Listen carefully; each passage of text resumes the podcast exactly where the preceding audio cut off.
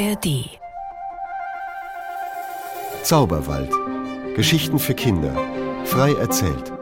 Mit Gudrun Radke. Was ist das Mädchen fleißig? Da hast du allerdings recht. Eine tüchtigere als Eileen, die gibt's im ganzen Dorf nicht. Im ganzen Dorf?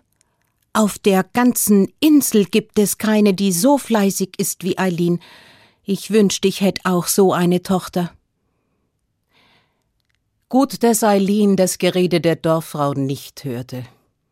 Sie wär richtig rot geworden vor Scham. Wobei es stimmte. Eileen war fleißig. Sie war ja auch die Älteste auf dem Hof. Und nach ihr da kamen die Brüder. Sieben Brüder hatte sie. Und das in einer Zeit, in der niemand darüber nachdachte, dass doch Söhne genauso gut in der Küche helfen konnten. Das Geschirr abwaschen, den Tisch decken oder im Gemüsegarten. Ja, oder die Wäsche waschen. Und überhaupt die Wäsche. Die musste damals nicht nur gewaschen werden. Nein, die Frauen und Mädchen machten die ganze Wäsche selbst. Sie strickten und nähten. Ja, und auch die Wolle und das Garn, das musste selbst gesponnen werden. Also saß Eileen jeden Nachmittag am Spinnrad und spann. Und wenn dann endlich der Tag vorbei war und es Zeit war, schlafen zu gehen, dann stand sie auf und ging in die Küche nahm eine Schale und füllte sie mit Milch. Und nahm auch noch ein Brot, ging hinaus vors Haus und stellte die Schale auf das Brett unter der Bank, die da war, und legte das Brot daneben. Und dann rief sie Ich wünsch euch allen eine gute Nacht. ging ins Haus, schob den Riegel vor und dann in ihre Kammer, legte sich ins Bett und löschte das Licht. Abend für Abend tat Eileen das. Und so vergingen die Jahre. Und sie wurde groß und die Brüder wurden auch größer. Und als an einem Tag, es war am Ende des Winters, ihr ältester Bruder, dem schon kräftig der Bart wuchs, nach Hause kam und so ein Glitzern in den Augen hatte, da nickte Eileen. Und wie er dann ein paar Tage später stotterte er, er wird so gern ein Mädchen nach Hause einladen. Da wusste sie Bescheid. Eileen packte ihre Sachen, verabschiedete sich von allen und ging aus dem Dorf. Magd, auf dem Hof zu sein, wo sie immer alles getan hatte, das kam ihr nicht in den Sinn. Und so ging sie aus dem Dorf und auch noch durch das Nachbardorf. Sie wollte wohin, wo niemand sie kannte. Und sie wollte ans Meer. Sie lebte doch auf einer Insel und war noch nie am Meer gewesen. Eileen ging die Landstraße entlang und freute sich, es war der erste warme, milde Tag. Und dann führte die Landstraße an einem Wald vorbei. Und Eileen staunte, denn in ihrem Dorf da gab's keinen Wald. Da waren nur Hügel und Wiesen. Und so ging sie am Waldrand, und der Weg, der machte eine Biegung, und da sah sie weiter vorne das Meer und die Türme einer Stadt. Beim nächsten Hof da klopfe ich. Sie musste gar nicht mehr weit gehen, da lag da ein Hof, nicht weit vom Wald entfernt und wie sie dorthin ging, da sah sie einen Busch, ganz weiß in voller Blüte. Sie ging auf den Busch zu und freute sich. Es war ein Weißdorn, und die ersten Bienen, die summten schon. Als sie beim Haus war, da klopfte sie. Und die Tür ging gleich auf. Da stand eine großgewachsene Frau hatte Mantel an und Hut auf und musterte Eileen von oben herab. Guten Morgen, gute Frau. Ich wollte fragen, ob ihr vielleicht eine Magd braucht. Kannst du spinnen? Oh ja, das kann ich. Ich hab sieben Brüder, müsst ihr wissen. Was die alles an Wäsche brauchen, dann komm rein. Und die Frau schob Eileen in den Vorraum und dann in die Küche. Hier kannst du spinnen. Und Eileen sah, da standen sieben Säcke unversponnener Wolle, das war wirklich viel. Am Montag kommt der Weber. Da muss alles fertig sein. Am Montag schon? Aber morgen ist Sonntag. Ich denk, du bist so fleißig. Ich will jetzt in die Stadt. Dort ist Messe. Und schon war die Küchentür zu und die Frau fort. Und Eileen hörte, wie ihre Schritte schnell verhalten. Am besten ist, ich geh wieder. Das ist nicht zu schaffen. Aber dann dachte sie, die Frau hat eine spitze Zunge. Wenn die jetzt überall schlecht über mich redet? Na, ich will's versuchen. Sie holte das Spinnrad aus der Ecke und zog einen der Säcke zu sich. Und dann fing sie an. Und Eileen konnte spinnen. Und sie spann schnell. Aber als das Mittagsläuten von der Stadt zu ihr drang, da hatte sie kaum ein Drittel des ersten Sackes abgesponnen. Was mach ich nur? Sie stand auf und ging zum Fenster und wunderte sich. Es war doch ein windstiller Tag.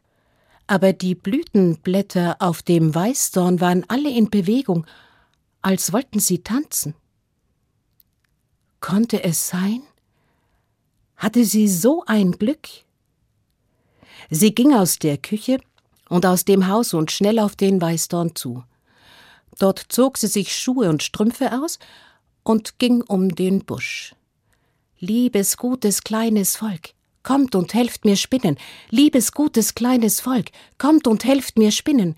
Liebes gutes kleines Volk, kommt und helft mir spinnen. Siebenmal ging Eileen um den Busch herum. Und dann, dann stand da einer. Ganz klein war er, hatte eine grüne Filzmütze auf den grauen Locken und eine grüne Joppe an und schaute sie ganz verschmitzt aus seinem runzeligen Gesicht an. Oh, ich dank dir, dass du dich zeigst. Ich brauch eure Hilfe. Das wissen wir. Und hör gut zu. Ich sag dir, was du jetzt machst. Du gehst in das Haus und gehst in die Küche und öffnest dort die Tür zum Gemüsegarten und rufst uns noch einmal. Und danach verlässt du das Haus und gehst spazieren. Du bist in deinem ganzen Leben noch nie spazieren gegangen. Geh in den Wald und bis ans Meer. Und dann schaust du der Sonne zu. Und wenn die so orange leuchtet wie eine reife Apfelsine, dann kommst du wieder. Und vergiss nicht, dich zu bedanken. Und zieh dir die Schuhe und die Strümpfe wieder an. Da lachte Eileen. Ich dank dir jetzt schon. Aber der Kleine war schon verschwunden. Eileen zog sich die Strümpfe wieder an und schlüpfte in die Schuhe und ging dann schnell zum Haus und durch die Küche und öffnete die Tür zum hinteren Garten. Liebes gutes kleines Volk, kommt und helft mir spinnen. Und dann legte sie einen Stein vor die Tür, falls doch ein Winter aufkommen sollte. Sie ging wieder durch die Küche und aus dem Haus hinaus und auf den Wald zu.